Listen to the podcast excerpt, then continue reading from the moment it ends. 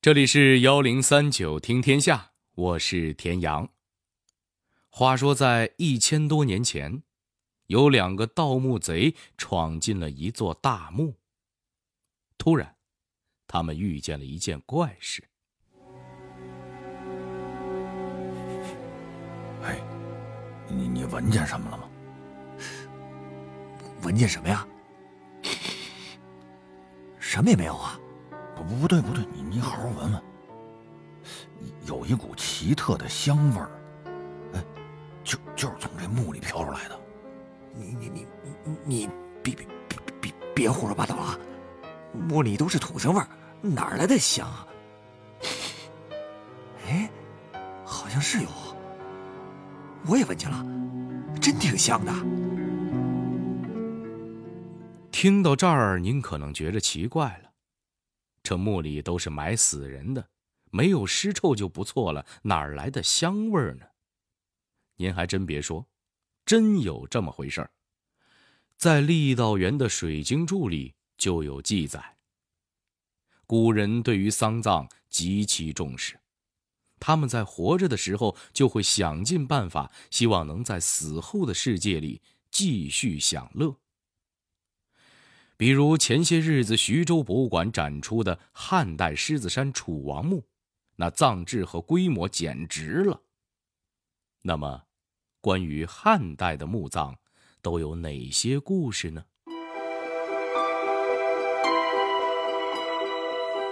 香气四溢的墓穴，您听说过吗？神奇女尸为何千年不腐？关于盗墓。又有哪些离奇的事件呢？奢华葬制的背后又有哪些深层的文化内涵呢？幺零三九听天下，田阳和您聊聊汉代墓葬的那些事儿。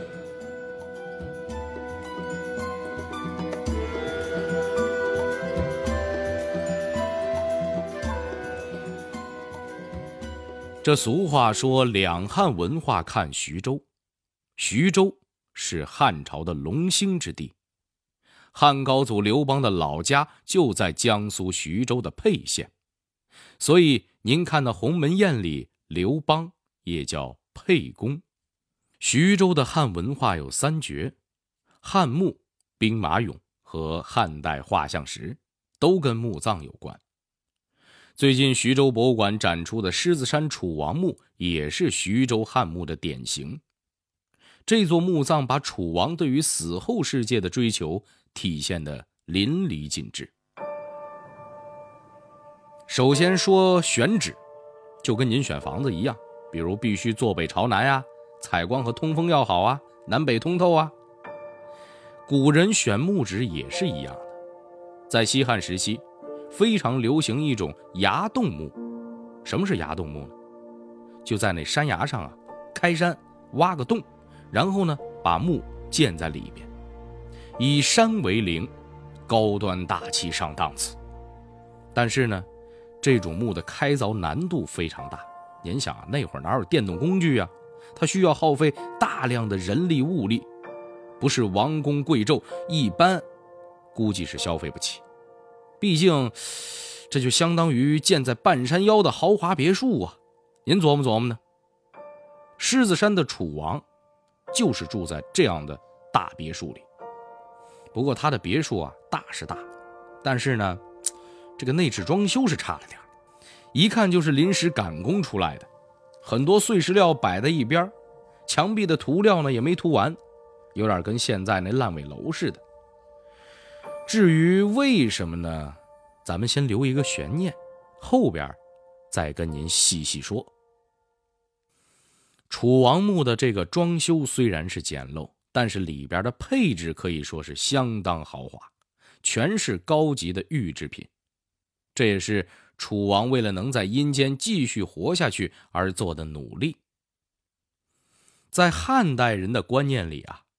人的魂魄和肉体是依附在一起的，只要肉身不腐，魂魄就不会消失，人就能在阴间继续活下去。那这个问题就来了，怎么才能让肉身不腐呢？汉代的王孙贵胄们相信，这个玉可以做到这一点，所以呢，人家发明了一种东西，叫金缕玉衣。但是制作一件玉衣造价不菲，不但要从遥远的新疆运来玉料，还要对玉进行钻孔和打磨，然后用金线穿起来，可谓是穷奢极欲呀。而且。光有浴衣还不够，为了能最大限度的防腐，不让魂魄散掉，遗体身上所有的出气口都要用玉堵上。比如在嘴里含一块玉，或者直接戴特制的玉面罩，连耳朵、鼻子甚至肛门都要用玉捂得严严实实的。话说到了这份上了，应该是相当保险了吧？但是呢？这个楚王还是不放心，他觉得光是穿戴还不够，还得睡玉棺才行。于是呢，又命人打造了一口玉棺。玉棺的工艺和用料比这玉衣要复杂的多呀，需要消耗大量的人力、物力、财力，以至于到了东汉时期，政府直接限制了玉棺的使用。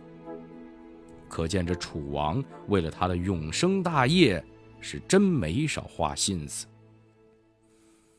现在墓也有了，御衣玉棺也都准备好了，楚王只需要等咽气之后，直接住进去就齐活了。但是他想来想去，总觉得还少点什么。这么大的宫殿啊，这么多随葬的好东西，没个保安行吗？没人帮我看着行吗？于是，楚王建造了大批精美的兵马俑作为随葬。前面咱们就说了，这个兵马俑啊是徐州文化三绝之一。它的规模呢虽然比不上秦陵兵马俑那么壮观，但也是相当厉害了。不但数量众多，而且种类极其丰富，有大袖长袍的官员，也有手握兵器的卫士，而且。兵器种类也各有不同，有的是弓箭，有的是弩，还有持长枪的，等等，差不多得有十多种。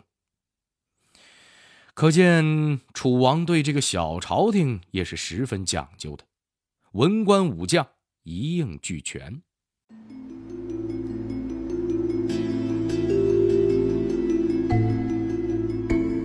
古人对于墓葬的规模等级很是讲究。能享受这么奢侈豪华的墓葬，这位埋在狮子山的楚王肯定不是一般的王。他究竟是何许人也呢？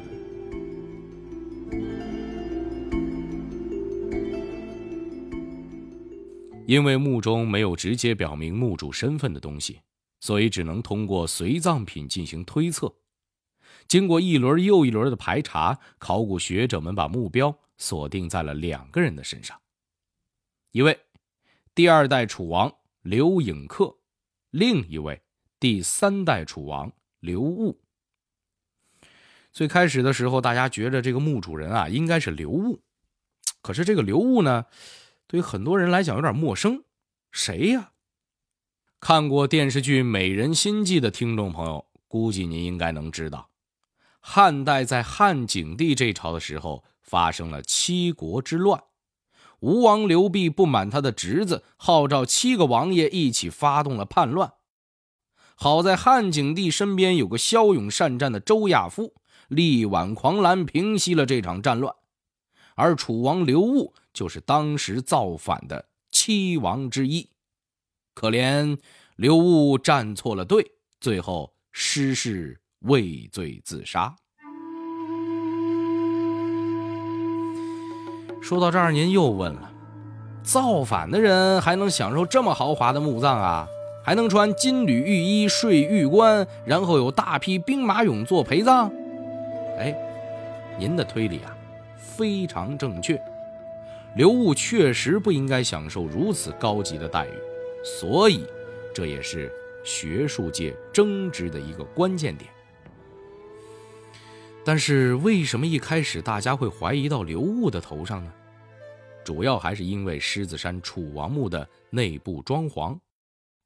前面咱们说了，这个楚王墓啊，就是个没修完的烂尾楼，所以呢，就此推测这个楚王的在位时间呀，肯定不长。比如光绪皇帝，光绪在位的时候一直打算给自己修陵墓，结果呢，慈禧一直拦着他，说什么“您是万岁，有一万年可活呢”，结果这一拖两拖，等到光绪驾崩的时候，那陵都没修完呢。可怜的光绪死后，等了整整五年，才被搬进皇陵，入土为安。按照这个思路来想的话，狮子山的楚王墓确实有可能是刘戊的，但是后来出土的证据又驳倒了这种说法。因为跟刘戊一起参与七国之乱的另一位同伙刘氏的墓也被考古学家找到了。但他的墓里既没看见金缕玉衣，也没什么玉面罩，就是简简单单的。而且这个刘氏啊，还是从犯，罪名更轻。那墓葬怎么会比主犯的刘物还简陋呢？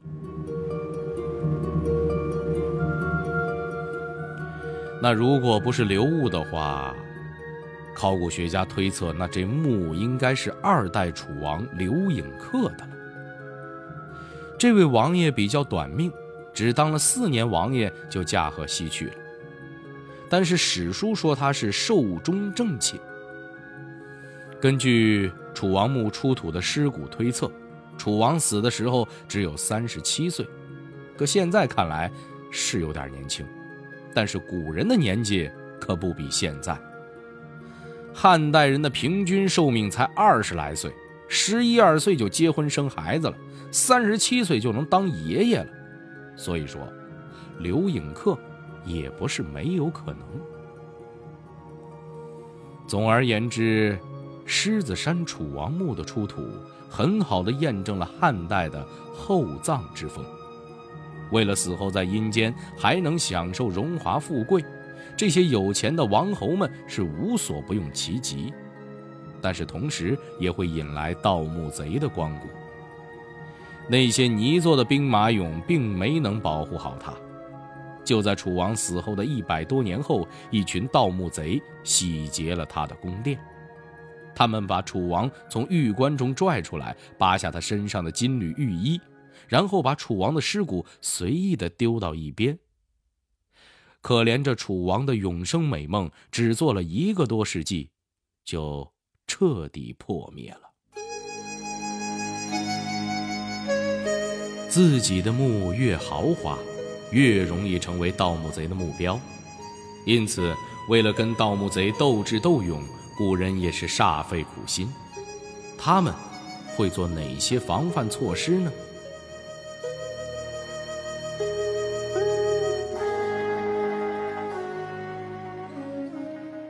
比如，跟狮子山临近的徐州北洞山汉墓，也是西汉一位楚王的墓葬。为了防止盗墓贼光顾，这位楚王特意给自己的墓加了一道防盗门。他找了很多块巨石堆在门口，把墓门封了个水泄不通。封门的石头足足得有七八吨重，相当于两头大象。但是即便如此，仍然没能逃过盗墓贼的光顾。再比如说，徐州龟山的另一座楚王墓。是第六代楚王刘柱夫妇的合葬墓。刘柱很清楚，他的墓啊，无论设多少机关，安多结实的防盗门，都挡不住盗墓贼们的爱财之心。于是呢，他决定从根本上下手，彻底断了盗墓贼的念头。他在门前立了一块石碑，这个上面的文字呢，我给大家翻译成白话文啊，大意就是：朋友您好。虽然我是一代楚王，但是啊，我对天发誓，墓里没有任何随葬值钱的东西。我这人一向节俭，生活的很清贫，建个墓也挺不容易的，已经没闲钱再买随葬品了。通情达理如你，一定也会可怜我的吧？您听听，堂堂一代楚王。跟盗墓贼哭穷，打感情牌，希望能逃过这一劫。但是，遗憾的是，盗墓贼并不吃这一套。啊，你当我们都是傻子吗？啊，你说没有就没有啊？你堂堂一代楚王，我能信你说的话吗？结果，龟山楚王墓被盗过两次。事实证明，这的确是楚王在此地无银三百两啊！盗墓贼进去之后，惊奇的发现这座墓里有玉器、陶器、车马器、陶俑、钱币、金银铜器等等一系列值钱的东西。要不说，这楚王啊，还是太天真。对付盗墓贼就不能服软，态度一定要强硬。比如元代的这位瓮娘娘。人家墓门上留的字才真是吓破胆呐！别说是盗墓贼来了，就连皇帝来了都得要避让三分。传说乾隆皇帝建颐和园的时候，原本打算在万寿山上修一座九层宝塔，结果这塔修到一半的时候，听人说那山下埋着一个元代的妃子。按说，在人家坟头盖园子是不太吉利，但是乾隆呢不信这个邪，他对这块风水宝地是志在必得，何况对方还只是个妃子，没道理让自己这个天子让步不是？于是乾隆果断让手底下人把妃子的坟挖出来迁走，结果工匠只挖到瓮娘娘的石木门，就不敢往下挖了。因为门上刻了八个大字：“你不动我，我不动你。”这让所有挖掘的工匠都后背一凉，仿佛瓮娘娘就在某个地方看着自己呢。乾隆一听，自个儿也吓得够呛，做了好几天的噩梦，从此再也不敢动瓮娘娘的坟了。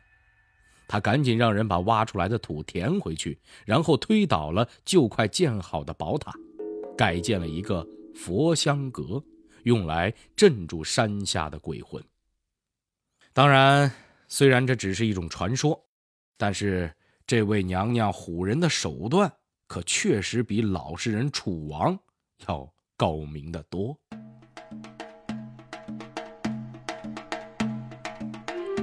除了这些防范盗墓贼的措施外，汉代墓葬还有哪些有意思的奇闻趣事呢？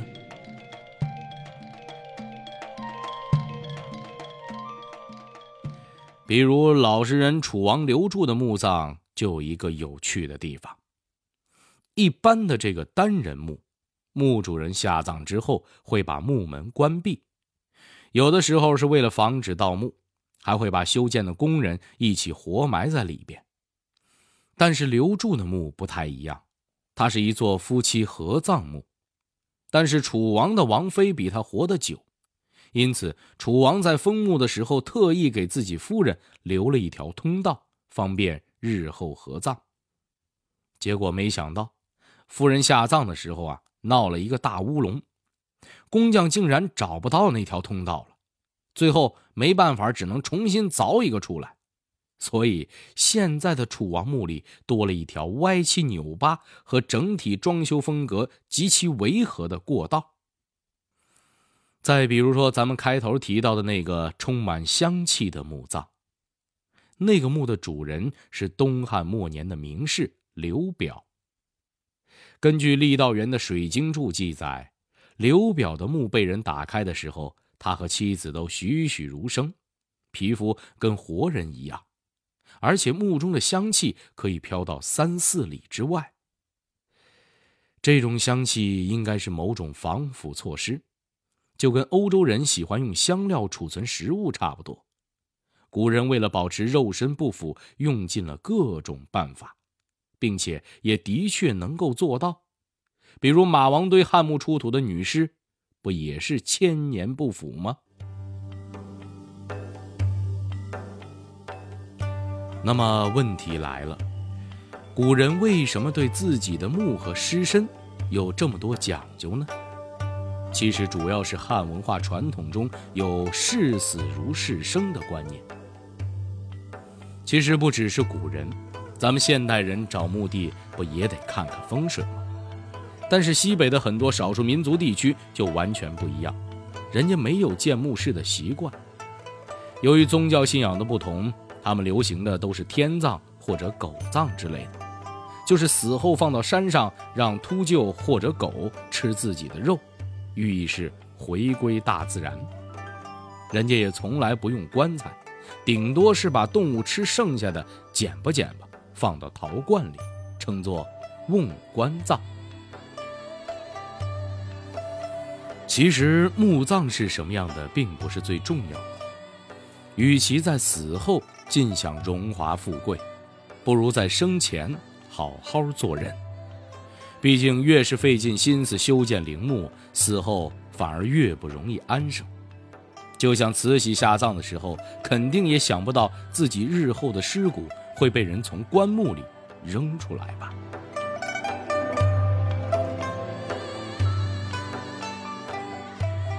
好了，这里是幺零三九听天下。最后，代表节目编辑程蕊民、程涵，小剧场配音郭伟、陈光，录音严乔峰。感谢您的收听。另外，如果您想和我们交流、收听往期节目、了解幕后花絮，欢迎您关注新浪微博和公众微信号幺零三九听天下。